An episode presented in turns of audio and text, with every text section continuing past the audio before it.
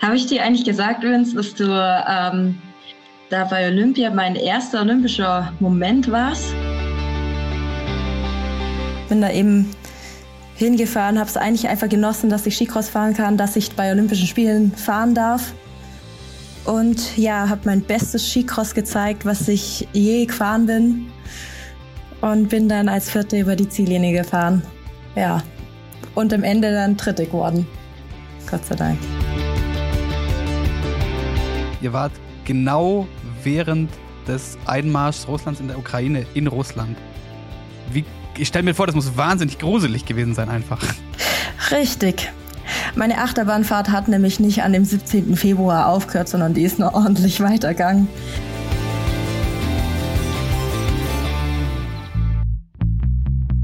She Happens.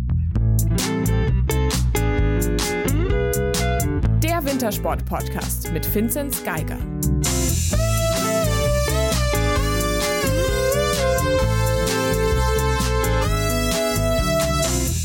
Hallo, hallo und herzlich willkommen zurück. She Happens und das gerade gestern, auch im wahrsten Sinne des Wortes. Denn ihr werdet es nicht glauben, der ein oder andere hat es sicherlich schon auf Social Media gesehen. Aber der 29. Januar geht als besonderer Tag in der noch jungen Geschichte dieses Podcasts ein. Wir waren nämlich beim letzten Tag des Nordic Combined Triples in Seefeld und mit wir meine ich natürlich Moritz Batscheider. Hallo und unseren Noko-Olympiasieger, der eh vor Ort war, Vincent Geiger. Servus.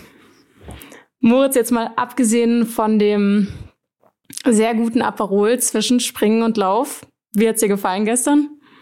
Ja, geht so. Also ich wurde ja gezwungen, da hinzufahren, damit du dich da irgendwie mit Spritz abschießen kannst und drum äh, Ey, komm, war die Stimmung jetzt bin ich die Schuldige. Nein. Nein, das war natürlich großartig. Ähm, ich will hier auch kein falsches Bild vermitteln. Spaß beiseite. Es war äh, sehr, sehr schön. Das Wetter war ein absoluter Traum. Und ähm, ja, das ist schon ganz nett da auch. Die Wege fand ich ein bisschen wild, die Streckenführung fürs, äh, fürs Publikum. Aber ähm, natürlich sehr, sehr schön anzuschauen. Und wir haben es gestern schon auf, auf, auf Instagram gesagt.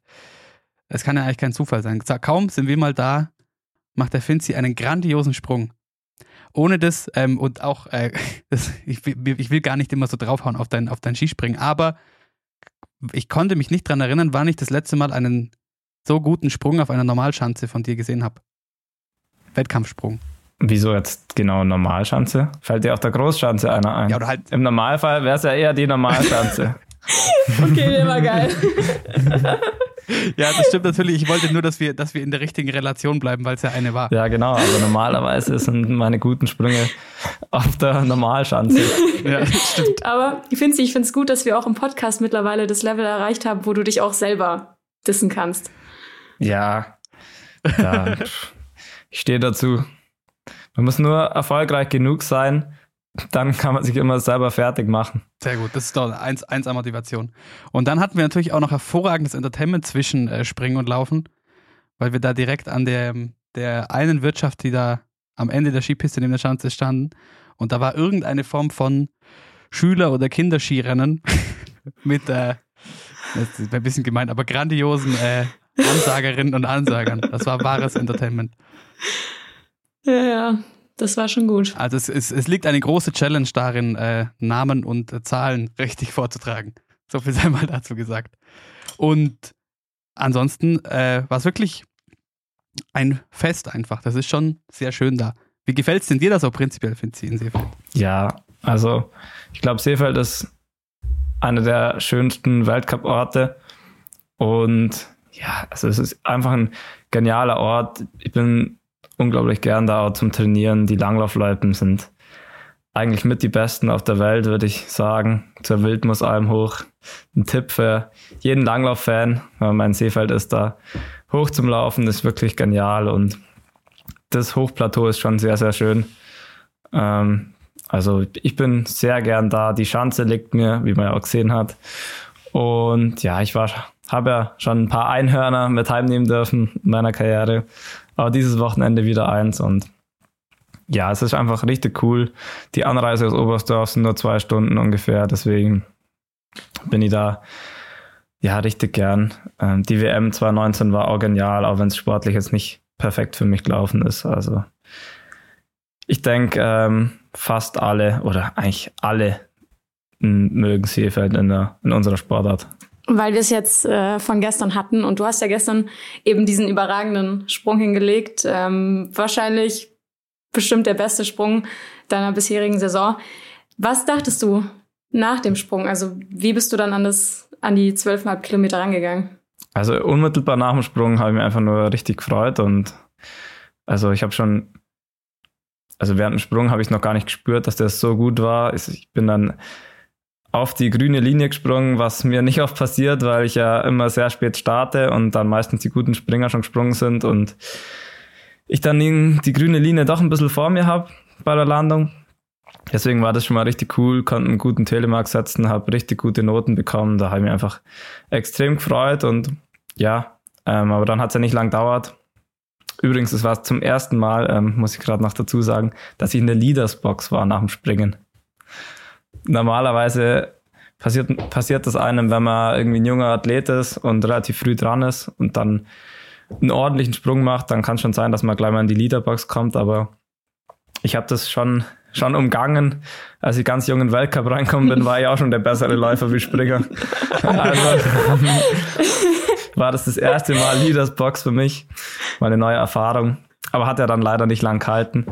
Ich war ja als Vorletzter oben am Start und dann kam der Johannes Lampater und ist nochmal weitergesprungen und ich habe dann gehofft, ja, ähm, dass ich sehr nah dran bin und dann waren es leider 16 Sekunden und ich habe schon gewusst, oh, das wird ein hartes Stück Arbeit für mich. Ähm, ich war jetzt durch das, dass ich krank war und in Klingenthal lief zwar dann schon sehr gut im Laufen, aber hat sich auch schon nicht so gut angefühlt.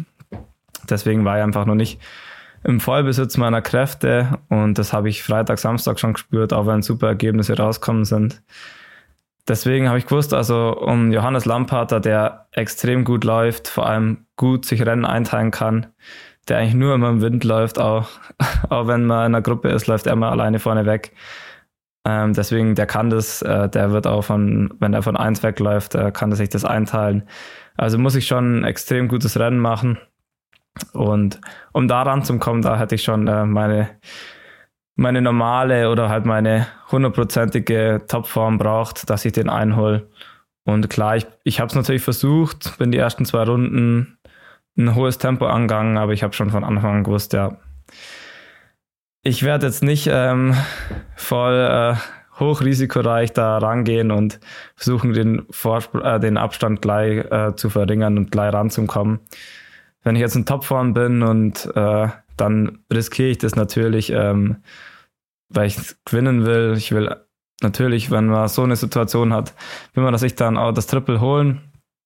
Und aber wie gesagt, äh, ich habe mich nicht ganz so gut gefühlt wie sonst. Deswegen habe ich das auch nicht riskiert. Und habe dann gedacht, ich laufe jetzt einfach ein hohes Tempo an und wenn ich äh, näher rankomme, dann wäre es natürlich super und wenn ich ihn einholen kann, wäre das für mich genial. Und dann kämpfe ich auch um einen Sieg, aber nach zwei Runden war mir das dann schon bewusst, oh ja, ich glaube heute, heute wird es nix, äh, um ihn einzuholen. Deswegen habe ich dann auch einfach das Tempo rausgenommen, habe äh, gewartet, bis die Gruppe hinter mir kommt. Bin dann äh, da an der Gruppe hinterhergelaufen, weil ja, ich wollte meinen Körper jetzt, das waren eh schon zwei anstrengende Rennen und dann am dritten Tag nochmal, nochmal sich äh, Vollgas äh, zu verausgaben und da ähm, nochmal voll zum Sterben, das wäre sicher nicht so optimal für mich gewesen. Deswegen habe ich dann rausgenommen, habe äh, auf die Gruppe gewartet, bin dann da hinterhergelaufen und ja, habe dann schon am Schluss noch alles versucht, aber habe dann einen taktischen Fehler gemacht. Das hat dann noch zu dem Tag passt. Ähm, bin die Runde eigentlich schon sehr oft gelaufen und weiß, wenn man da als erstes in die Abfahrt geht, dann wird man den Zielsprint äh, nicht gewinnen können, außer man hat einen Überski. Ähm, ich hatte zwar einen Superski, aber ich glaube äh, nicht so einen Überski, dass ich da so viel schneller bin wie der Juli und der Jens Luras auf Tibro. Deswegen haben die mich dann noch äh, überholt der Abfahrt und abgesprintet. Äh, und dann bin ich halt Vierter worden. So, ja, das dritte Mal schon Vierter beim Triple. Bis jetzt jedes Mal, wenn ich beim Triple am Start war, habe ich ein Podest geholt. War richtig cool. Und auch dieses Jahr wieder, also die Statistik wichtig für mich, äh, habe ich, hab ich halten können. Aber ohne Top-Laufform. Und dann, ja, es ist zwar bitter, wenn man dann die ganzen Weltcup-Punkte, weil am letzten Tag gibt's ja doppelte Weltcup-Punkte, nicht holt, aber ich bin trotzdem wirklich so happy mit dem Wochenende. Sechster, zweiter und vierter, da, da darf man sich eigentlich nicht beschweren. Hättest du vor dem Wochenende gedacht, dass du die Krankheit doch noch so spürst? Ja, also ich habe schon gewusst, dass ich nicht bei 100 Prozent bin. Das habe ich in Klingenthal auch schon gespürt. Klar habe ich den Massenstart gewonnen, aber da habe ich mich einfach sehr gut versteckt und habe dann einfach einen Sprint gemacht. Am Schluss noch. Und am Sonntag habe ich es auch schon gemerkt, ja, hey, es läuft äh, noch nicht so, wie ich gerne hätte. Mein Kopf wird gern schneller laufen, aber mein Körper ist noch nicht in der Lage. Und ich glaube, da muss ich einfach noch ein bisschen geduldig sein. Ähm, ich kann froh sein, dass es alles jetzt so gut klappt hat, dass ich ähm, das doch so gut weggesteckt habe und schon solche Platzierungen einfahren darf. Und ja, da gilt es geduldig zu sein und jetzt nicht eben es nicht zu übertreiben, dass ich dann äh, beim Saisonhöhepunkt zur WM dann hoffentlich wieder meine hundertprozentige Laufform habe und dann, dann sieht es schon wieder anders aus. Muss man auch sagen, jetzt ohne hier zu cheesy zu werden, aber unter diesen Rahmenbedingungen und nicht in Topform, dann trotzdem eben 6-4-2, das äh, spricht ja schon auch für sich. Aber mir kam wieder bei diesem Rennen ähm, eben das, was wir, was wir äh, letzte Woche oder vor ein paar Wochen angesprochen hatten. So, du siehst öfter mal so ein bisschen fertig aus beim Laufen und man weiß nie ganz, okay, ist, ist er wirklich nicht ganz fit? Oder aber das ist ich gestern einfach, wieder gesagt. ist es einfach ein bisschen Taktik. Und ich war mir so sicher nach dem Springen. Okay, 16 Sekunden auf fünf Runden. Ich war mir sicher, vierte Runde packst du den Lamparter und hinten raus hat er keine Chance. Ich war mir so sicher. Und bis Runde drei dachte ich mir, ja, ja, das ist alles, das ist alles Kalkül.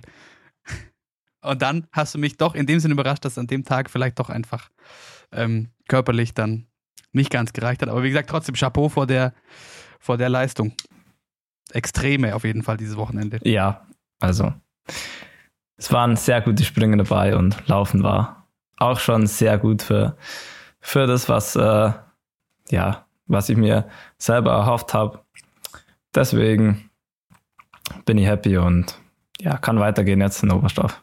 Enttäuscht hast du trotzdem, und zwar uns. Wir haben danach noch lange auf dich gewartet und du kamst und kamst nicht. Was war da los, Vinzenz? Ähm, ich habe gar nicht so richtig gewusst, wo ihr dann seid. Ähm, ich bin dann, bin dann noch auslaufen gegangen und habe dann auf mein Handy geschaut, aber war keine Nachricht, hätte ich euch mal melden können. Also ich habe schon gesucht und gesucht. Ich habe aber meine Freundin gesucht, aber die habe ich auch nicht gefunden. Die hat ja ein Foto mit Jan Magnus Rieber gemacht. Betrug. Schrecklich. Ja. Ja, das, das war aber nicht ihre Idee. Also sie war mit Freundinnen da und die wollten unbedingt ein Bild. Sie hat hat schon gebeichtet. Sehr gut. Wir hoffen, da, da, da, da, da steht der Hausfrieden. Ich muss noch sagen, ich habe mich sehr gefreut, weil ich habe Tom Hilde noch gesehen. Und da ging mein äh, Skisprung-Fanherz auf. Ähm, aber finden Sie noch kurz zur, äh, zu deiner Krankheit. Hermann Weinbuch hat gesagt, die Entscheidung fällt zwar erst nach Oberstdorf, aber es gibt wohl Überlegungen, dass du schon noch eventuell auslässt und nochmal Grundlage aufbaust. Ähm, ja, also ich bin immer in Kontakt mit Hermann und er sieht es ähnlich wie ich, dass ich, ja, dass es noch nicht so die hundertprozentige Form ist und die will ich natürlich haben und will er, dass ich dann bei der WM in Topform bin und da sind wir jetzt aktuell so, dass ich wahrscheinlich schon noch auslassen werde, weil, weil eben die WM im Vordergrund steht, aber die finale Entscheidung wird dann erst nach dem Wochenende, werden wir die dann treffen.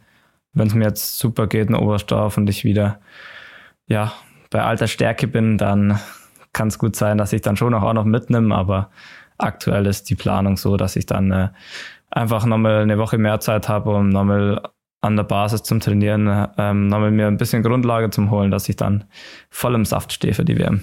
Und selbst wenn die, wenn die, wenn die Laufform noch nicht da, ganz da ist, dann ist ja vielleicht die Motivation umso größer, mal die, die Heimschanze richtig zu knacken, oder? Ja, die ist, die Motivation, die ist immer da. Also, ähm, das wäre jetzt mal was, dieses Wochenende. Ähm, wenn ich, vielleicht komme ich doch mal übers Springen und das in Oberstdorf auf der großen Schanze, die ja schon immer so meine Problemschanze ist. Aber ja, werden wir sehen. ich werde alles reinhauen und freue mich auf jeden Fall auf den Weltcup, weil das wird sicher genial von der Stimmung her. Aber dann würde ich sagen, lasst uns doch zu unserer heutigen Gesprächspartnerin kommen. Wir wollten eigentlich schon Anfang Januar mit ihr sprechen. Wir mussten es dann leider ein paar Mal aufschieben, aber jetzt hat es doch endlich mal geklappt. Und ähm, ja, wir haben mit Daniela Meyer gesprochen. Viel Spaß mit unserem Gespräch.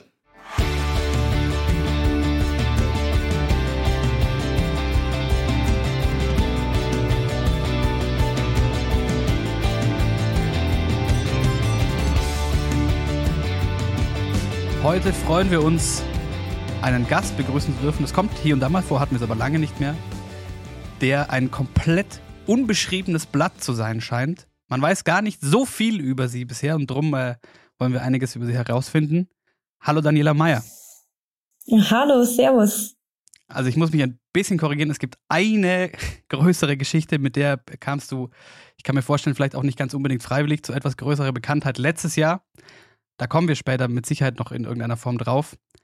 Aber es ist natürlich jetzt auch deine Möglichkeit, dich äh, uns irgendwas von dir zu erzählen. Was ist dein Lieblingstier zum Beispiel? ah, okay. Ähm, ja, gut. Also so ein bestimmtes Tier habe ich eigentlich nicht, aber als Kind fand ich Geparden immer total geile Tiere. Die natürlich auch im Schwarzwald, wo du herkommst, heimisch sind. Natürlich gibt's so die, die laufen da in der freien Wildbahn rum, ganz normal. Sieht man täglich beim Spaziergang. Na, aber jetzt mal ähm, andersrum gefragt. Ähm, Gibt es denn irgendwas, wo du sagst, okay, das muss die Welt jetzt über mich wissen? Hier bin ich. Oh je, naja, da gibt's jetzt nicht so viel. Ich bin, äh, keine Ahnung, ich bin ein Mensch wie jeder andere auch. Ich fahre gern Skicross. Ich liebe Skifahren. Ich bin gerne in der Natur unterwegs. Und ja, bin einfach Dani Meier. Ganz einfach, nichts Besonderes. Viel in der Welt unterwegs. Ja. Das sind solche Fragen, die man immer liebt. Ja, ja, super, super Fragen. So schnell was, schnell was äh, aus der Hand schütteln und dann geht's dann weiter. Ja, ihr müsst damit Druck umgehen können, oder? Ja, eben. Es ist, ist eine gute Übung, hatte ich schon lange nicht mehr. Ähm, Dani, wir haben, seitdem wir diesen Podcast machen, seit zweieinhalb Jahren mittlerweile, leider noch gar nicht so oft über Skicross gesprochen. Wenn wir es getan haben, dann haben wir das mit Cornel Renn gemacht. Und ähm, da haben wir zum Beispiel auch mal drüber gesprochen, dass es darum geht, jeder, der Skicross macht, kommt irgendwie aus dem alpinen Bereich natürlich, weil Ski Alpin ja die Grundlage fürs Skicross ist. Wie war das bei dir damals? Wie bist du zum Skicross gekommen? Ähm, ich bin auch davor alpin gefahren. Ähm, es liegt einfach daran, weil für fürs Skicross ist es schon auch äh, wichtig, eine, eine gute alpine Grundlage haben. Ähm, das hilft einem schon sehr, sehr viel. Ähm, genau, ich war bin ganz normal FIS, FIS-Rennen gefahren und hab, wollte dann aufhören. Und bei mir ist es eine echt eine witzige Story, weil mein Papa, der ist auch Skicross gefahren, mal so ein paar Rennen.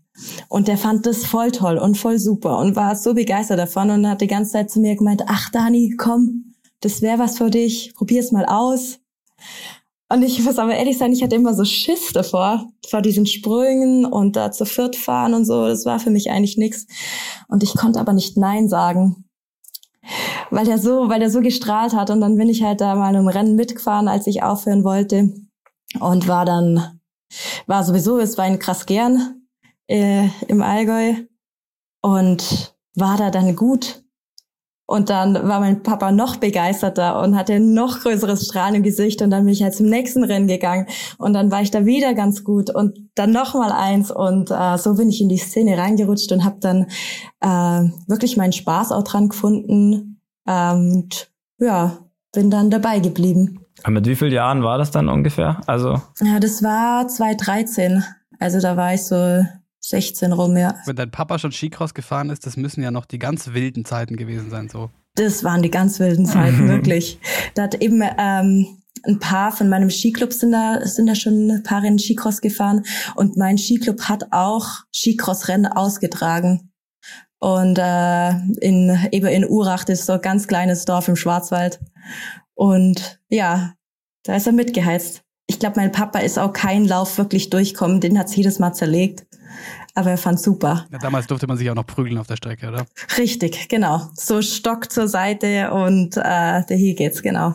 Da war Skicross wirklich noch Freestyle, weil immer in der FIS-App denke ich mir, Skicross und dann muss man erst über Freestyle reinkommen und auch, wenn man dich googelt oder irgendeinen Skicross googelt, kommt, dass du eine Freestyle-Skierin bist. Und da da denkt man eigentlich eher an was anderes wie an Skicross. Ja, das stimmt, das stimmt. Es ist äh, kommt halt von diesen Ursprüngen dieses, äh, ich sage jetzt mal, nicht strikt geregelte. Aber es hat sich mittlerweile sehr etabliert, es ist sehr geregelt geworden, ähm, sehr professionell auch geworden und ja, deswegen gehören zwar noch zum Freestyle dazu, aber mit den klassischen Slopestyle-Fahrer, Big Air etc. hat das äh, nicht mehr so viel zu tun. Ihr müsst alle nüchtern sein, kann man sagen. Wir müssen alle nüchtern sein, genau. Manchmal wäre es vielleicht nicht schlecht, wenn man äh, sich ein bisschen besser, um, um sich nochmal mehr reinzuhauen wahrscheinlich, aber ist äh, nicht erlaubt. Ich, also ich brauche das jetzt nicht. Ich, also keine Ahnung. Vielleicht braucht es manch anderer mal so ein kleiner Nipper am Schnaps, aber nein, das ist natürlich nicht. Das ist natürlich nicht Sinn der Sache. Nee, nee, sollte man schon. Für große Erfolge sollte man schon nüchtern sein. Aber wenn du sagst, dass du über deinen Papa so dazu kamst und dann warst du gut und dann war der noch glücklicher und du hast weitergemacht, äh, hat es eine Weile gedauert, bis du da selber äh, so eine große Leidenschaft, wie du am Anfang ja erwähnt hast, dafür gefunden hast oder hat es direkt Klick gemacht? Ähm, ich habe schon ein bisschen gebraucht, weil ich einfach äh, schon auch Respekt vor den Sprüngen hatte. Und ähm, ich wurde dann aber wirklich, äh, ich habe dann so einen Sichtungslehrgang gemacht und war dann eben im, im Landeskader mit drin und wurde da dann wirklich Schritt für Schritt herangeführt und ähm, konnte mich dann immer so ein bisschen mehr überwinden. Und äh, dann hat sich diese Leidenschaft eigentlich erst so richtig entfacht, genau. Dann hast du ja auch eigentlich wirklich die, die Anfänge im Skicross miterlebt, oder? Weil Skicross ist ja auch eigentlich noch eine recht junge Sportart, auch erst seit 2010 olympisch.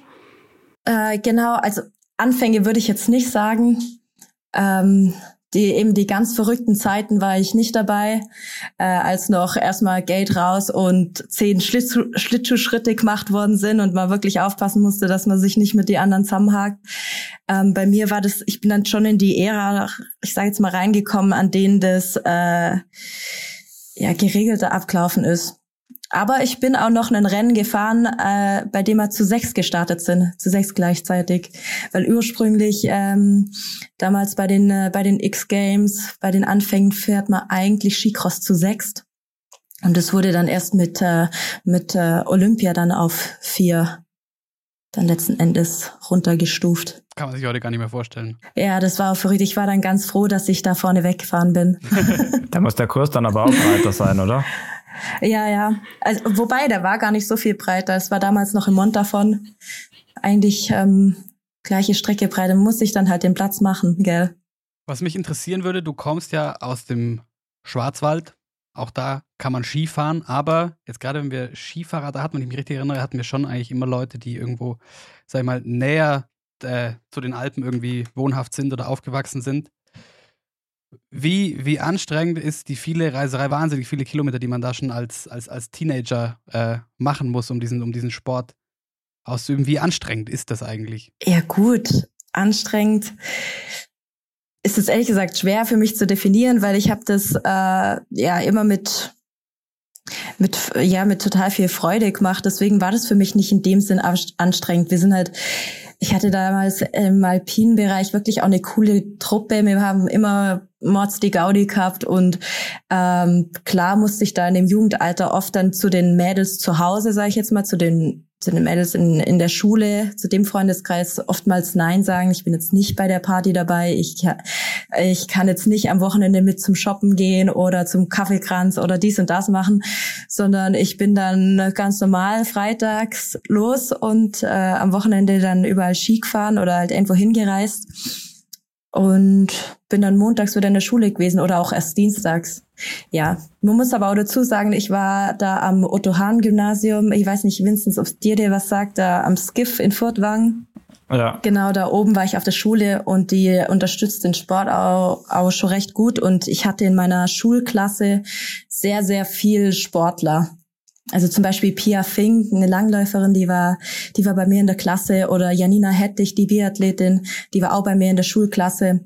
Und ähm, deswegen bestand unsere Schulklasse aus, schon aus sehr viel Sportler und deswegen war das auch so, war das eigentlich normal, dass man, dass manche Schüler oder manche im, in dem Schulfreundeskreis dann halt am Wochenende unterwegs waren und dann aber unter der Woche ähm, hat man dann wieder viel unternommen. Aber warst du dann auf dem Internat auch oder nur auf der Schule? Nee, ich war nur auf der Schule. Ich war sozusagen Okay. fürs Internat zu schlecht, kann man sagen, auf gut Deutsch. Aber wohnst du mittlerweile noch im Schwarzwald? Nee, das nicht mehr. Ich wohne in Marquardstein am Chiemsee. Direkt. Ja, ich bin direkt nach dem, äh, nach dem Abi dann nach Bayern gezogen, erst nach Rosenheim, weil ich dann eben in den, in den C-Kader, also in Junior-Nationalkader aufgenommen worden bin. Und da ich die einzige Schwarzwälderin war, ähm, war es meinem Trainer wichtig, dass ich eben nach Rosenheim ziehe, um dann mit der Trainingsgruppe dort vor Ort zu, zu trainieren. Und gefällt es dir in Bayern auch, Ja, klar. musst du sagen. Doch, nein, ich has, ja, ich has, doch, ich has, äh, fühle mich sehr wohl hier mittlerweile. Das passt sehr, sehr gut. Doch. Wenn wir bei den, bei den Kadern sind, jetzt springen wir mal vom C-Kader in den A-Kader. Da warst du ganz schön lange Zeit ähm, so als, als Skifan, sieht man das, hat man das dann oft gesehen auf, auf Social Media, zum Beispiel, der DSV irgendwie postet, unsere, unser Team für, weiß ich nicht, Bakuriani, Valtoror, was auch immer. Und dann sind da vier, fünf Jungs, dann rutscht man eins rüber und dann Team Frauen und dann steht da nur Daniela Meyer. Du warst ganz schön lange alleine, die einzige ähm, im, im Weltcup. War das sehr komisch? Äh, ja, ja, leider war ich sehr lange alleine im, äh, im Weltcup unterwegs. Ähm, ich sag mal so, es hat seine Vor- und Nachteile. Vorteil, ich habe immer ein Einzelzimmer, beziehungsweise wenn ich ein Doppelzimmer habe, habe ich umso mehr Platz für mich. Äh, Nachteil, ja, ich habe keine Teamkollegin. Das ist schon, also da bin ich jetzt schon sehr froh, dass sie, dass da äh, die Johanna mit dabei ist. Und man muss aber dazu sagen, die Jungs, die kenne ich eben seit ich zum Skicross gewechselt bin. Gerade der, der Timmy, der Wilmsee, der Cornel jetzt auch. Und ähm, die kenne ich seit Anfang an und die sind, äh, wir sind da echt eine coole Truppe. Wir trainieren jeden Tag zusammen. Äh, von dem her ist es schon ganz gut. Aber ich würde natürlich wünschen, dass in Zukunft auch noch mehr Frauen da bei uns im Weltcup-Team mit dabei sind. Aber warum ist das denn so? Also, warum gibt's keine? Oder wenige? Ja, ich würde gern, liebe Frauen da draußen, probiert Skicross aus. Nein, es ist das, es ist, äh, ich denke auch das, das Gleiche, wie es bei mir anfangs ist. Ähm, die Mädels haben dann, dann doch sehr viel Respekt vor, vor, vor den Parcours und vor dem zu, zu viert fahren. Was aber ich den eigentlich gern nehmen möchte, weil es ist, ähm, man muss es mal ausprobieren. Es ist nicht dieses Grad zu viert fahren, das ist nicht so, so dramatisch. Es ist, ja, wenn man jetzt zum Beispiel im Pult beim, beim Rennradeln ist, ist es ähnlich. Man kann ja auf, auf hoher Geschwindigkeit nebeneinander herfahren und äh, es fühlt sich trotzdem an, als hätte man noch genug Platz. Und äh, ja, und wenn man sich da wirklich Schritt für Schritt ranarbeitet, dann, dann funktioniert das auch. Dann holt man sich die Sicherheit und dann ähm, klappt das auch. Aber äh, ja, ich kann nur die, gerade auch viele Alpin-Mädels, die, die sagen, boah, nee, hey, irgendwie Alpin ist mir doch zu langweilig oder ähm, sagen, ich möchte mal was einfach was Neues ausprobieren. Ähm, das ist mal aus, einfach mal probieren und sich wirklich ein eigenes Bild davon machen, sich mal dazu überwinden, den, den Schritt zu machen. Und äh, genau, dann hoffentlich auch bleiben. Ja, nicht, nicht gleich aufgeben, hat ja dein Beispiel gut gezeigt. Also, wenn es am Anfang noch nicht ganz so viel Spaß macht, dann kann es noch kommen. Ja, genau. Wobei Spaß machen, Spaß gemacht hat's mir ja schon. Ich hatte ja nur ein bisschen, bisschen Schiss. Aber das hat sich dann eben gelegt mit der, mit der Routine und mit dem Training. Wir hatten diese Thematik schon mal mit Kira Weidle, mit der wir Anfang der letzten Saison gesprochen hatten, die ja auch lange Zeit alleine unterwegs war ähm, und die auch gesagt hat, irgendwie hat sie das mental auch so ein bisschen belastet, weil sie immer das Gefühl hatte, dieses ganze Team ist halt nur für sie da und irgendwie muss sie diesen Erfolg bringen, weil jeder halt, wie gesagt, einfach nur für sie hier ist. Klar, bei euch ist das nochmal was anderes, weil Damen und Herren ja immer zusammen unterwegs sind. Aber wie ist es bei dir, du hast lange Zeit dann nur mit den Jungs trainiert. Ja, genau. Aber bei mir ist es auch, ich, ich hatte nie das Gefühl, dass ich jetzt da, äh, dass es bei mir auf den Schultern jetzt mehr Druck lastet. Äh, Im Gegenteil, dadurch, dass ich eben, wie gesagt, schon seit ich zum Skicross gewechselt bin, sei es im Konditraining und auch auf Schnee, immer mit den, mit den Jungs zusammen trainiere, ähm, ja, ist es ist es da äh, gleich aufgeteilt. Ich mache mein Ding. Das Einzige, was ich, was ich immer gesehen habe, ist dann äh, Runde für Runde, wenn ich wieder oben angekommen bin und ich gemerkt habe, okay, die Ski von den Jungs wären weniger. Da ich wusste, oh, Dani, jetzt leg noch eine Schippe drauf, okay, bleib dabei, gib Gas. Und ähm, dass wir dann am Ende äh, doch noch einen, oder halt mir Podien feiern können und äh, oder Erfolge feiern können. Und ja, die Jungs gehen, nehmen einen dann doch immer sehr oft mit. Nur manchmal für, ich sag's jetzt mal so, wenn man dann doch ein paar Frauenteam hat zu besprechen, dann ist schon ganz gut, wenn man eine Physiotherapeutin dabei hat oder oder eben eine Teamkollegin. Das ist dann, da haben dann die Jungs doch nicht so viel Verständnis dafür. Jetzt hast du ja eine Teamkollegin mit Johanna Holzmann, du hast schon angesprochen. Ähm, kannst du uns da mal äh, mit reinnehmen, wie war denn das für dich? Ich war eben in erster Linie erstmal froh, dass ich eine Teamkollegin habe und dass ich nicht mehr alleine auf, äh, auf dem Zimmer lieg. Und ähm, für mich war das auch so, dass das hört sich jetzt vielleicht ein bisschen egoistisch an, aber ich hatte auch ähm, eine Comeback-Saison und war sehr auf mich selbst konzentriert und weil ich auch ähm, äh, gerade letzte Saison einiges zu verarbeiten hatte und ähm, da habe ich mich eben auf, auf meinen Weg konzentriert und habe gewusst, okay, was jetzt der Johanna ihre Absichten sind oder was ihre Ziele sind, dass sie auch einen schweren Weg hat, um das zu erreichen und es nicht, nicht einfach sein wird. Und äh, ja, genau, sie hat sich da halt Schritt für Schritt weitergearbeitet und ich habe meine Schritte abgearbeitet und äh, an unsere Schritte zu glauben und da weiterzugehen. Dani, weil du jetzt vorhin schon Erfolge angesprochen hast, wir wollen natürlich auch noch mal einen Schritt zurückgehen und über das ganze Bronzemedaillendrama sprechen, das deine ersten Olympischen Spiele mit Sicherheit auch geprägt hat und auch irgendwie ein monatelanges Geduldsspiel mit sich gezogen hat.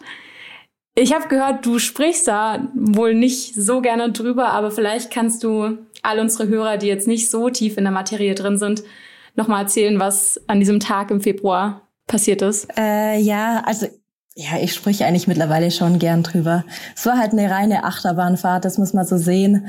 Ähm, von morgens bis abends äh, pur. Aber eigentlich war es auch ein schöner Tag. Ich bin da eben hingefahren, habe es eigentlich einfach genossen, dass ich Skicross fahren kann, dass ich bei Olympischen Spielen fahren darf. Und ja, habe mein bestes Skicross gezeigt, was ich je gefahren bin. Und bin dann als Vierte über die Ziellinie gefahren. Ja, und am Ende dann Dritte geworden. Gott sei Dank. Aber dann nimm uns doch vielleicht mal in genau diesen Moment, in diesen Finallauf und die Zieleinfahrt mit rein. Wie war das für dich und wie hast du das wahrgenommen, was da passiert ist? Ähm, ja, also man muss sagen, ich kann euch ja von ganz oben mitnehmen. Ich bin da im Startgate gestanden und habe mir gedacht, okay, verdammt, du hast jetzt hier drei schwere Skicross-Athletinnen, also die jetzt wirklich stark sind, da neben dir, vor allen Dingen ist die Sandra neben mir gestanden und ich habe so richtig spüren können, was für ein Druck auf ihren Schultern lastet, weil die jeden Weltcup bisher gewonnen hat bei uns und jetzt halt auch noch eigentlich jeder erwartet, dass die Olympia gewinnt. Und ja, dann bin ich da rausgezogen, habe mir einfach mein mein Ding durchgezogen und habe gemerkt, okay, ich habe einen ganz guten Speed wieder. Ich hatte übrigens an dem Tag ultra schnelle Ski, die waren, das waren solche Raketen, das war unglaublich. Meine Techniker haben da echt eine richtig gute Arbeit gezeigt. Und Genau, es war, es war ultra schwierig, weil es war, der Schneefall hatte eingesetzt und ich musste immer überlegen, okay, verdammt, für das nächste Element reicht mir der Speed noch? Oder ist es jetzt so langsam geworden, dass sich die, die, zum Beispiel ein Double jetzt sich nicht mehr ausgeht und ich die Wellen singeln muss? Und es war richtig schwierig, das, das, das zu fühlen und dann auch noch mit Windschatten und kein Windschatten etc. Und dann habe ich da kurz vorm Ziel schon einen Fehler gemacht, indem ich doubled bin und der war viel zu kurz. Und dann habe ich mir gedacht, scheiße, jetzt hast du es verkackt, Dani. Wie dumm bist du? Und äh, eben, da war ich ja kurz auf vier und dann auf der Zielgeraden habe ich mir gedacht, boah, jetzt raus und jede Welle treffen, einfach Geschwindigkeit machen, gib Gas. Ich habe diesen Schnee gesehen, habe mir gedacht, fuck, Dani, da draußen, das funktioniert eigentlich nicht. Und habe mich aber wirklich konzentriert, jede Abfahrt pushen, pushen, pushen. Ja, und dann ist eben dieser, dieser Impact von der Seite gekommen ich kann es gar nicht so richtig definieren. Ich habe das, ich weiß auch nicht, also aus meiner Sicht kann ich das nicht beurteilen, was da genau passiert ist. Und ja, dann habe ich dementsprechend natürlich Geschwindigkeit verloren und habe mir dann gedacht, fuck, jetzt bis vierte. Und bin noch über den Zielsprung drüber, viel zu kurz gewesen, eingedonkt, so richtig bam. Ja, und dann habe ich mir nur gedacht, okay, hu, dann die vierte, kein Problem. Du reißt dich jetzt da zusammen, du gratulierst den Mädels, die haben eine gute Leistung gebracht. Und dann gehst du nach Hause und wenn du dann zu Hause bist in, im Hotel, dann, dann kannst du heulen und kannst du alles rauslassen, aber jetzt reiß dich kurz zusammen und, und dann passt die Geschichte. Ja, genau. Und dann bin ich da unten gestanden.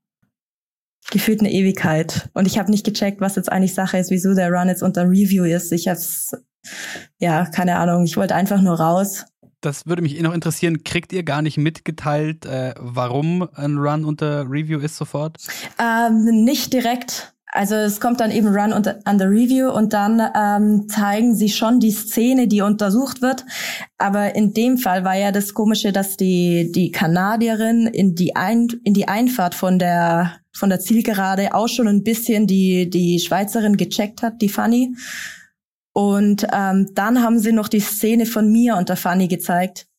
Und dann wussten wir nie so richtig, ist jetzt das mit der Marielle und der Fanny unter also wird untersucht oder das von mir unter Fanny. Und das war immer so, ja, wir haben wirklich nicht gecheckt, um was es jetzt äh, wirklich geht. Ähm, bis dann eben die, die gelbe Karte kam für die Fanny. Vor, vor allem, du hast ja noch äh, gesagt, das war in Ordnung. Und ich man hatte irgendwie so ein bisschen das Gefühl, als dann ähm, rauskam, dass du jetzt doch den dritten Platz kriegst, dass du irgendwie so ein bisschen, ja, was heißt, irgendwie verärgert warst, die ganze Zeit den Kopf geschüttelt hast, total ungläubig.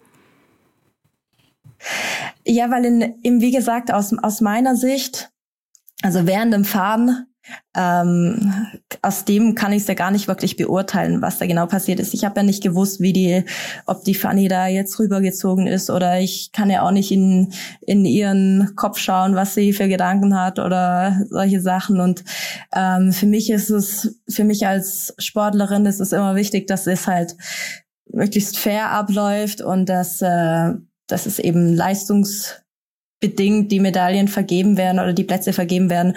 Und ich hatte dann so im ersten Moment das Gefühl, so ja, jetzt toll, jetzt kriege ich da so eine unfaire Medaille, das will ich auch nicht.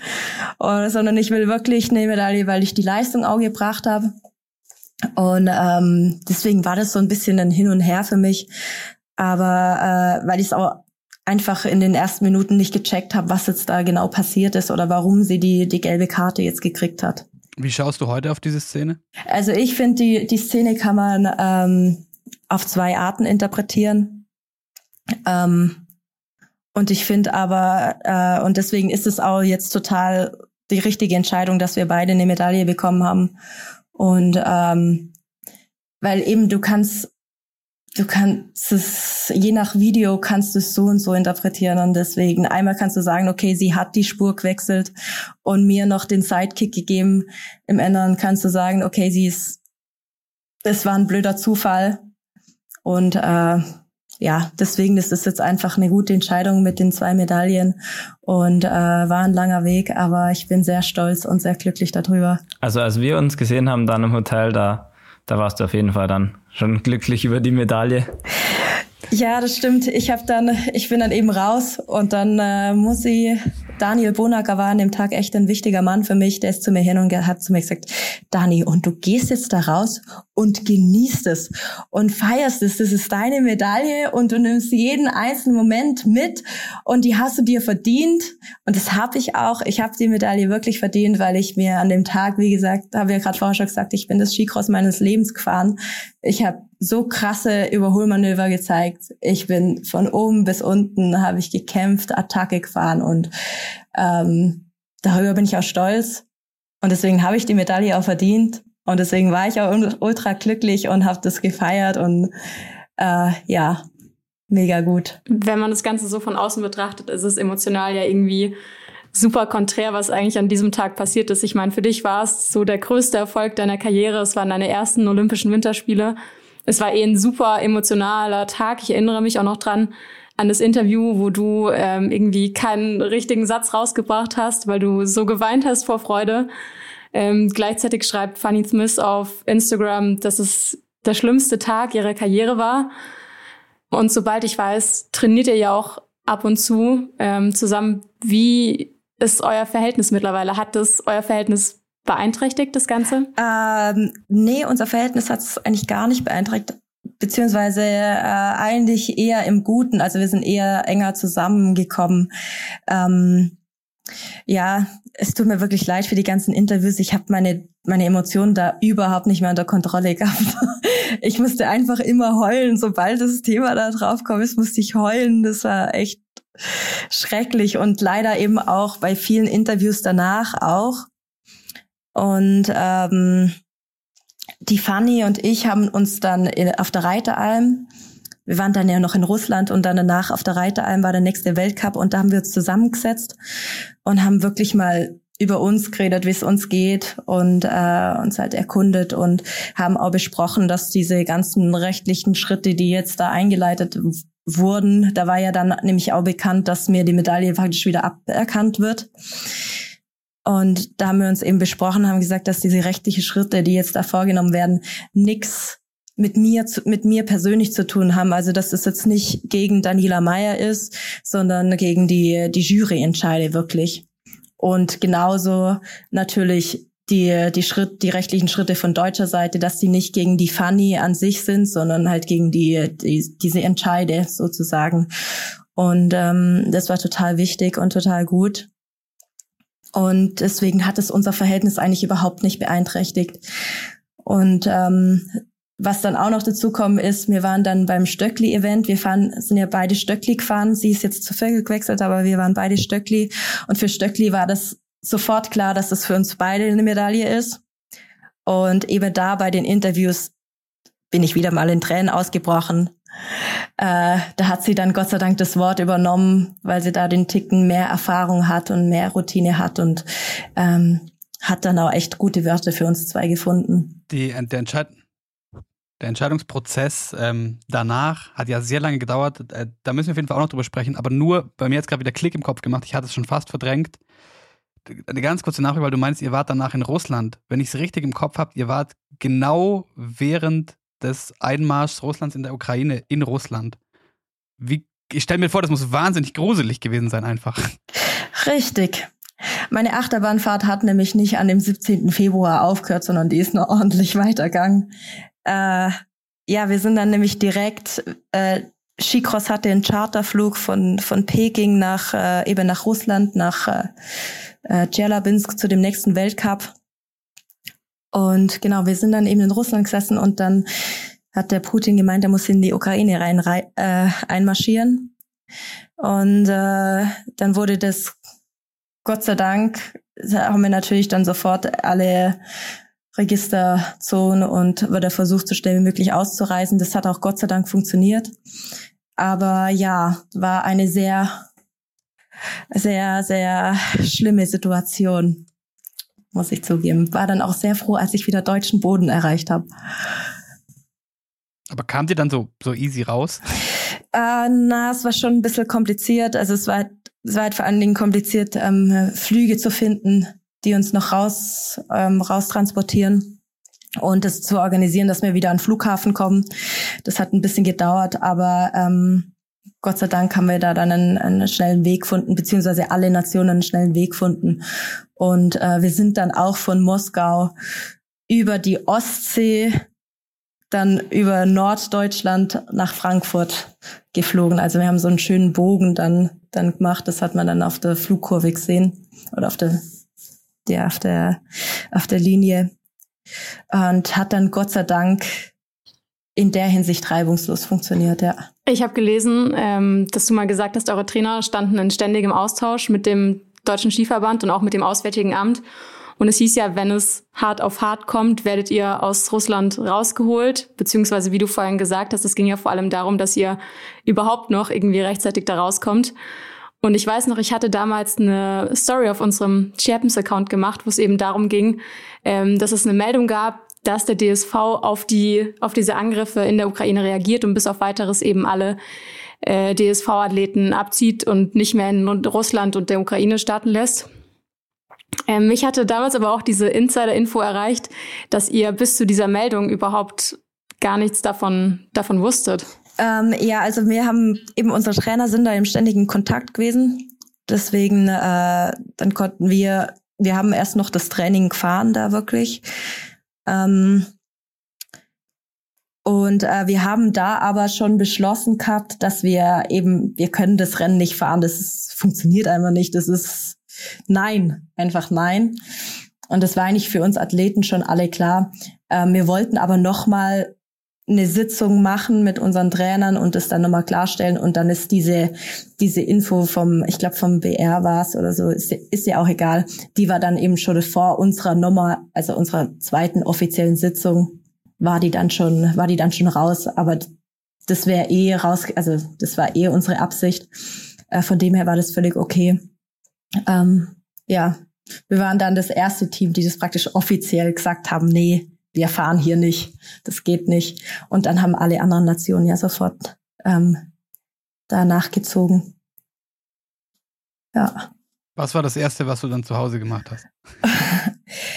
äh, Oh Gott, was war das Erste? Also, weil ich, ich stelle es mir schon, also ich stelle mir vor Erleichterung, aber das ist ja schon ein, ein krasser Einschnitt und es macht ja wahrscheinlich schon was mit einem, wenn man dann auch weiß, okay, gut, super verrückter Scheiß, sorry, der hier gerade äh, passiert ist und jetzt wieder zurück äh, nach China, nach dieser Russland-Situation, jetzt wieder zu Hause. Ja, man muss dazu sagen, bei mir war das ja richtig verrückt, weil auf dem Flug nach Hause habe ich in Moskau erfahren, dass mir die Medaille aberkannt wird.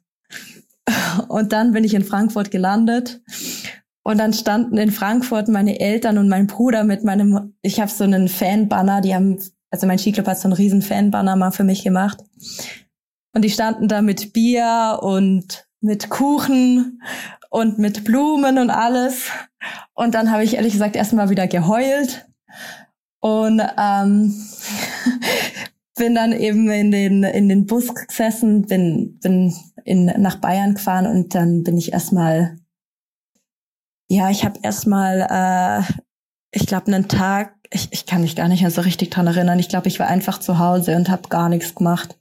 Wäsche gewaschen, gar nichts gemacht. Und dann hat ein äh, guter Freund von mir, hat zu mir gesagt, hey, komm, wir machen etwas und sind dann, lass, lass dich überraschen.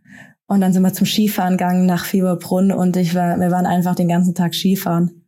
Und einfach so fürs Herz, für die Seele. Ja, das habe ich gemacht.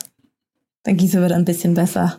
Du hast gerade schon gesagt, Ende Februar hat der Schweizer Skiverband ähm, Swiss Olympics und Fanny Smith dann Berufung eingelegt und dir sozusagen die Bronzemedaille aberkannt, mit der Begründung, dass die unmittelbare Nähe der Rennfahrer im Moment zu einer Aktion führte, die weder beabsichtigt noch vermeidbar war. Der DSV hat dann gleich daraufhin gesagt, ja, man werde in Abstimmung mit dem DOSB alle rechtlichen Schritte prüfen. Letztendlich ist der Fall dann beim Internationalen Sportgerichtshof Kass gelandet, wo er bis Mitte Dezember dann lag. Und wie gesagt, rund zehn Monate später gab es dann eben die Entscheidung für dich, äh, dass ihr beide eine Bronzemedaille bekommt. Wie, wie war dieser Tag für dich, als du von der Entscheidung erfahren hast? Also hat dich das jetzt doof gefragt, emotional überhaupt noch ähm, berührt oder warst du vielleicht nach, nach all dem Drama auch irgendwie an einem Punkt, wo du gesagt hast, ja, ich bin eigentlich ganz froh, jetzt endlich mal damit abschließen zu können. Und es ist schön, dass wir nach diesem langen Geduldsspiel irgendwie jetzt beide Bronze bekommen, aber that's it so ungefähr. Äh, ja, also ich war unheimlich erleichtert. Ich habe es natürlich schon, ähm, bin natürlich immer auf dem Laufenden gehalten worden, wie jetzt gerade die Ermittlung oder sag mal Ermittlung oder wie der aktuelle Stand ist. Und ich habe dann ehrlich gesagt eben so Anfang Schneevorbereitung, also sprich so Mitte September habe ich zu mir gesagt, so und jetzt ist Schluss, ich schließe damit ab. Ähm, ich vertraue darauf, ich möchte jetzt eine gute Vorbereitung haben, die neue Saison beginnt. Und ähm, ähm, genau, da haben sie schon eh, da haben sie schon viel dazu gearbeitet, dass es eben auf zwei Bronzemedaillen rauslaufen soll, ähm, weil sich da eben Schweizer Skiverband und Deutscher Skiverband auch nochmal zusammengesetzt haben und gesagt haben, hey, kommt, wir machen doch jetzt einfach zwei Bronzemedaillen, das ist das Beste für, für, für alle Beteiligten jetzt. Und ähm, genau, dann habe ich da eigentlich damit abgeschlossen, hat mich aber trotzdem immer mal wieder zurückgeholt und so halt zweifeln lassen. Verdammt, hin und her. Und äh, ja, da war ich jetzt im Dezember einfach dann sehr erleichtert. Es ist endgültig, es ist abgeschlossen. Ich behalte meine, ich behalte meine Medaille. Die Fanny bekommt auch eine Medaille. Und äh, ja, sehr, sehr glücklich darüber. Mal eine ganz doofe Frage. In dieser Zeit die tatsächliche Medaille was, was hast du mit der gemacht? Oder musstest du die sofort irgendwie irgendwo abgeben? Oder also, was ist mit dieser Medaille passiert? Oder hast du die irgendwo weggesperrt und versucht nicht dran zu denken? nein, nein, ich habe die, also ich habe die Medaille die ganze Zeit gehabt. Die wurde mir nie irgendwie jetzt abgenommen oder sowas. Also ich habe die, ich habe die eben da am 17. Februar am Abend bekommen, ähm, konnte die fast nicht loslassen. Ich hatte immer den Drang, die festzuhalten, weil ich selber nicht so glauben konnte und äh, habe auch der Klassiker natürlich mit ihr geschlafen und alles, weil ich so, ich habe die während dem Verschlafen so festgehalten die ganze Zeit.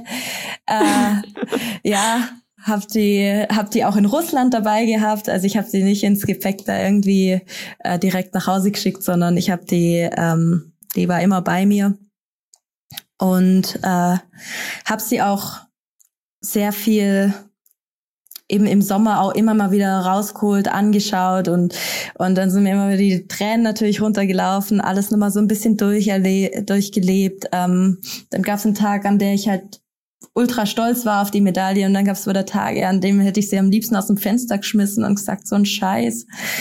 Und ähm, ja, eben so ein, so ein Hin und Her, aber die war immer bei mir.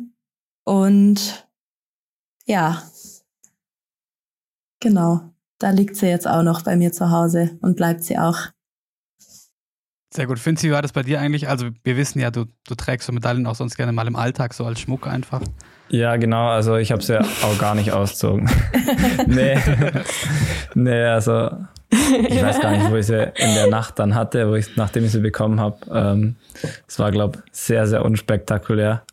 Durch das, dass ich ja dann nochmal zwei Rennen vor mir hatte, ähm, wurde nur am, am ersten Tag gefeiert, also am Renntag.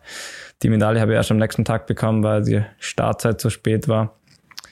Ähm, deswegen war das danach wirklich, wirklich eigentlich ziemlich langweilig. Ähm, bei mir ist, ja da auch so viel Druck abgefallen mit dem ganzen Scheiß äh, um, um die ganze Situation herum. Deswegen war ich dann einfach froh, einfach mal ja, in gar keinem Trubel mehr zu sein. Und jetzt heute so? Verstaubt sie im, im Kasten. Ganz genau. ähm, ja, die, die wird schon immer mal wieder rausgeholt, aber äh, jetzt habe ich sie dann doch verräumt. Ähm, mal schauen. Irgendwann, das habe ich eh schon öfters gesagt, wenn ich mal, äh, wenn ich mal, wenn es vielleicht mal nicht mehr so läuft oder ich aufhöre und äh, an meine guten, erfolgreichen Zeiten zurückdenken will, dann, dann hänge ich sie vielleicht mal auf. Achso, ich dachte schon so, wenn es irgendwann mal finanziell eng wird, dann. Äh dann ab auf Ebay. Habe ich dir eigentlich gesagt, Vince, dass du ähm, da bei Olympia mein erster olympischer Moment war es. Nein, oder weiß nicht, vielleicht an dem einen Abend vielleicht noch, aber weiß ja, nicht. weil ich, ich weiß, wir sind in einem Hotel angekommen und dann hieß es zu uns, ja, äh, da der Vince kommt gleich vorbei mit seiner goldenen und ähm, eben wir sollen da unten Spalier stehen und er kommt da zum roten Teppich und dann bin ich da da gestanden und dann kommst du mit dieser goldenen Tanne, ich war so, wow. Oh, die strahlt aber schon schön. So eine möchte ich auch haben. war so der erste Flash-Moment. Doch, doch, das war damals so. Ja. Das war ein cooler Moment, muss ich sagen. Ja, das war, war echt was. Ja, war schon was ganz Besonderes. Es war zwar dann auch wieder ein bisschen komisch, wo ich dann, dass es bei mir dann nicht alles normal laufen durfte, weil ich ja Closed Contact Person war. Das war der siebte Tag meiner Isolation, deswegen musste ich dann sofort auch wieder eine Maske anziehen und also es war alles dann ganz strange und dann, äh, das war ja dann eh schon fast zwölf und um 0 und 0 0 war ich dann befreit und konnte alles normal machen. Das war wirklich, ja, wild. Aber Dani, waren deine ersten Olympischen äh, Spiele jetzt mal, abgesehen von dem, was da vor Ort passiert ist und was das alles so nach sich gezogen hat, also hat sich deine, haben sich deine ersten Olympischen Spiele so angefühlt, wie du, wie du dachtest, dass äh, es sein wird? Nee, natürlich, also natürlich in dem Sinne nicht, nicht so, wie ich, wie ich mir das da als Kind erträumt habe. Ähm, aber ich muss sagen, ich bin eigentlich dahin gegangen und äh, war, hatte eigentlich die Einstellung, dass eben so das richtig verrückt wird und ähm, man da gar keine diese bekannten olympischen Momente da, da fühlt oder erleben darf, sondern ähm, das so richtig isoliert wird. Eben man hat es mitgekriegt bei den, bei euch, bei den nordischen Kombinierern, wie es da drunter und drüber gegangen ist und oh, Horror wirklich. Und dann komme ich da hin und gefühlt keine Stunde da habe ich eben den ersten olympischen Moment, so dieses Gänsehaut-Feeling und ähm, habe dann für das doch echt äh, viele Erlebnisse mitnehmen können. Ich habe bei den, bei den Langläuferinnen auch zugeschaut, als die, als die Gold geholt haben und ähm, durfte auf der Skisprungschanze oben stehen und habe dann echt noch äh, doch viele Sachen mitnehmen können. Natürlich war das niemals, also ich stelle mir jetzt so bestimmt Cortina Milano wird, wird, wird was ganz anderes. Das wird hoffentlich wieder so, wie man das sich halt früher vorgestellt hat. Aber ich muss sagen, ich hatte trotzdem so diese ein, zwei, also diese paar schönen Momente habe ich doch mitnehmen können, ja. Aber das äh, hört man ja von überall. Auf, diese, auf diesen nächsten Spielen äh, liegen große Hoffnung. Coco, ich sehe uns da auch schon äh, spritztrinkend an der Tofana. Ja. Wenn wir mal. Ähm, da sehe ich mich auch. Nachdem wir so viel über diese Spiele und auch die vergangene Saison gesprochen haben, springen wir mal rein in diese Saison. Und aber diese Olympiamedaille, nach, gerade nachdem auch klar war, dass äh, du sie auch behalten darfst, scheint ja wohl äh, insofern die Bronzemedaille äh, Eindruck hinterlassen zu haben, als dass seitdem, wenn man sich deine Ergebnisse anschaut, es so scheint, als hättest du ein Abonnement auf den dritten Platz abgeschlossen. Ist das ein Fluch oder was, was hat es damit auf sich? Ja, keine Ahnung. Es ist irgendwie ein bisschen verrückt. Ich habe mir neulich auch erst gedacht, irgendwie so dritte Plätze sammle ich sehr, sehr viele. Einen zweiten Platz habe ich bisher ähm, ja, aber ich muss sagen, es gab echt, also es gibt nicht viele, nicht viele Runs. Wenn ich mal im großen Finale bin, dann, dann stehe ich echt eigentlich auf dem Podium. Bisher einen vierten Platz gehabt, da hat's mich aber dann zerlegt. Das ist dann okay, sage ich jetzt mal. Aber ja, dritter Platz bin ich anscheinend gern. Ich hoffe, dass sich das mal nur ändert und mal nur ein Einser dasteht und, und ein paar Zweier. Eigentlich Wobei eigentlich Einser finde ich okay. Das würde besser passen. Einser sind schwer, okay, und ich glaube, du kannst ja aber auch so weit, äh, oder widersprichst da gerne, aber trotzdem ja sehr zufrieden sein mit der, mit der Saison bisher. Das sind ja absolute Top-Leistungen. Ähm, wir kommen aber auch wieder zu einer Gemeinsamkeit von euch beiden. Ähm, es gibt in euren beiden Sportarten äh, jeweils jemanden, der das absolut dominiert. In deinem Fall ist es Sarah Näsl, und du hast sie vorhin schon angesprochen. Wir haben mal geschaut, das letzte Mal nicht gewonnen, als sie bei einem Weltcup angetreten ist. Das war am 14.12.2021. Wie nervig ist denn das eigentlich? Ja. Ja, sehr nervig. Also ich, hab, ich muss sagen, ich habe das letztes Jahr äh, oder ich habe das oft akzeptiert, weil ich so halt immer mit mir selber zu kämpfen hatte. Eben letzte Saison war ja auch bei mir eine Comeback-Saison und äh, dieses Jahr will ich halt die Konstanz aufbauen, dass ich sie wirklich schlagen kann. Und dann war ich jetzt hier in Idre und sie gibt mir einfach drei Sekunden. Ich habe drei Sekunden Rückstand in der Qualifikation gehabt und war aber dritte Zeit. Und das ist halt so, das ist das, was mich richtig nervt, weil ich eigentlich finde, dass ich gute Fahrten habe und ich von ihr trotzdem drei Sekunden krieg. Ähm, sehr nervend. Und ich wünsche mir, dass ich, oder ich, ich arbeite sehr daran, dass ich sie schlag. Das Bittere ist, dass die am Start schon so nicht nur Startzug, sondern auch einfach die Elemente dermaßen gut und schnell fährt, dass sie dann schon drei, vier Skilängen vor mir ist. Und sie dann noch aufzuholen, ist nicht, nicht gerade so easy. Es ist machbar, aber äh, momentan nervt mich das dezent, ja. Aber Finzi, du kennst das Phänomen ja bei dir mit Jan Magnus Rieber, aber das hier, wie gesagt, mach mal die FIS-Seite auf und schau dir die Ergebnisse von Sandra Neslund an. Das ist ja noch, doch nochmal fast ein anderes Level. Ja, also das ist wirklich auch sehr beeindruckend. Und ich bin schon ein Riesenfan von Statistiken, habe ich ja schon öfters gesagt. Ich äh, bin da aber ganz begeistert bei solchen Athleten. Ich habe jetzt noch gar nicht geschaut, wie viele Weltcup-Starts. Äh, die Quote von ihr habe ich noch gar nicht angeschaut. Aber das ist wirklich auch krass. Und ja, im Endeffekt kann man es schon ein bisschen mit dem Rieber vergleichen. Wenn er einen sehr guten Sprung hat, dann, ja, dann kommt bei uns auch einfach niemand ran. Aber ja, da gibt es immer mal wieder Gelegenheiten und da darf man nicht aufgeben. Und ich glaube, ähm, wenn es läuft nicht immer alles genauso weiter, wie es bis jetzt ist. Auch zum Beispiel der Jahr Magnus Rieber hat dieses Jahr mit Krankheiten zum Teil zum Kämpfen und wünscht man niemand und wünsche ich der Sandra auch nicht, aber ich glaube, da kommt sicher auch mal eine Phase, wo es dann nicht ganz so läuft und dann, dann muss man halt da sein. Ja, nee, ich sehe das so. Ähm, ich will sie gar nicht schlagen, wenn sie einen Fehler macht, sondern ähm, ich möchte einfach den Schritt nochmal äh, nach vorne machen.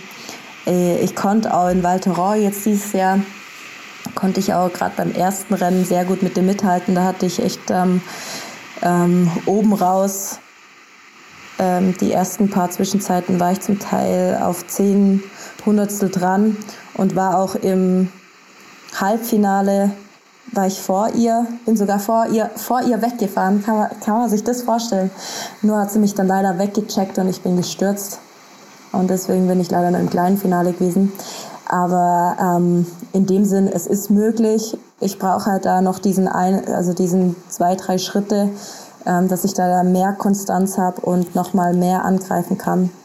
Und ähm, bin aber zuversichtlich, dass es in den nächsten Jahren dann hoffentlich auch dauerhaft funktioniert oder so, dass wir uns zumindest gut betteln können. Das wäre geil. Was sind diese zwei, drei Schritte? Also du hattest ja den, den Start schon angesprochen, wo sie schon irgendwie so überlegen zu sein scheint. Genau, genau, es ist Start. Da ist die ultra äh, koordinativ, schnellkräftig. Die steht viel zentraler auf dem Ski als ich und das muss ich da noch ein bisschen mich besser koordinieren. Und, ähm, und ja, die kriegt einfach aus den Elementen nochmal mehr Speed raus. Die kann das alles irgendwie flacher springen, flacher fliegen. Ähm, zum Teil jetzt in Schweden muss man sagen, die hat einen Start gezaubert äh, über ein Element. Das haben die Männer zum Teil nicht mehr so gut hinbekommen. Also sie hat es in in Perfektion da ausgeführt und die Männer sind da zum Teil gestruggelt und da muss man dann schon auch leider einfach den Hut ziehen und sagen, wow, da muss ich auf jeden Fall noch dran arbeiten. Es ist ja jetzt doch so, dass äh, ihr im Skicross eh schon gar nicht so viel Weltcuprennen habt. Ihr hattet jetzt diesen Winter bisher sieben Weltcuprennen. Ähm, ihr wart an vier Weltcuporten. Drei Weltcuporte wurden aber bereits abgesagt, also fast die Hälfte eigentlich. Ähm, wie beeinflusst das auch eure, eure Trainingsplanung? Äh, eigentlich muss ich sagen, haben wir, haben wir dieses Jahr nicht richtig viel Weltcups geplant gehabt. Das wären eigentlich 22 Stück gewesen. Äh, von dem her äh, war das gar nicht so schlimm, dass jetzt mal ein, zwei Weltcups abgesagt worden sind. Ähm, wir haben trotzdem unsere 16, um die 16 rum.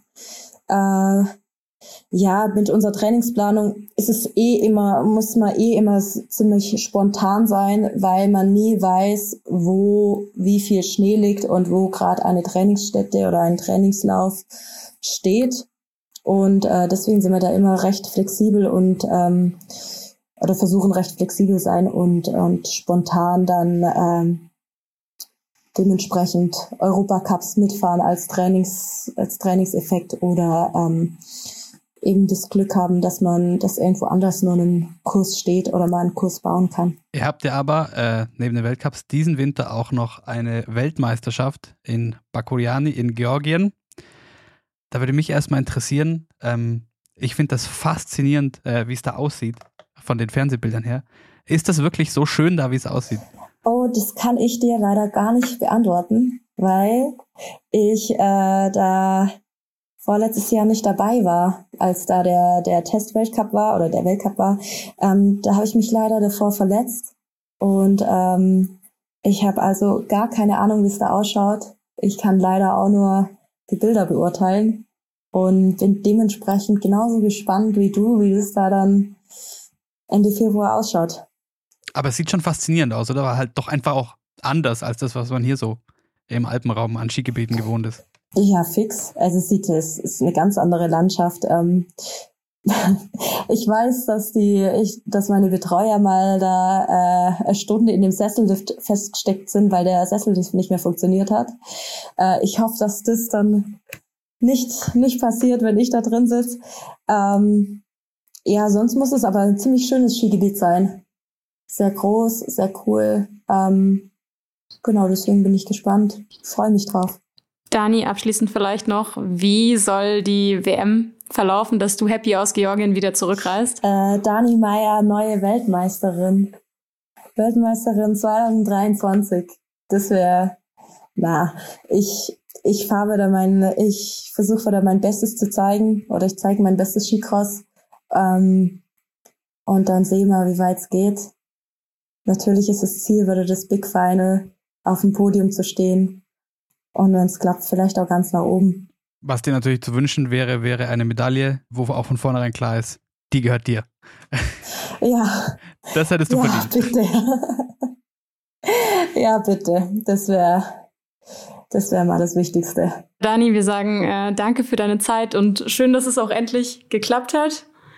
Wir drücken dir auf jeden Fall die Daumen für die WM in Georgien und auch für den Rest der Saison. Und wer weiß, vielleicht hören wir uns ja bald mal wieder. Ja, vielen lieben Dank. Äh, ja, ich gebe mein, wie gesagt, ich gebe mein Bestes und äh, schauen wir mal, was, raus, was rauskommt. Und ja, vielleicht hören wir demnächst uns mal wieder. Das wäre cool. Würde mich freuen. Und ein Achievement diesen Winter auch. Du hast deine erste Podcast-Aufzeichnung. ja. Gratulation. Yeah. Danke. Yeah.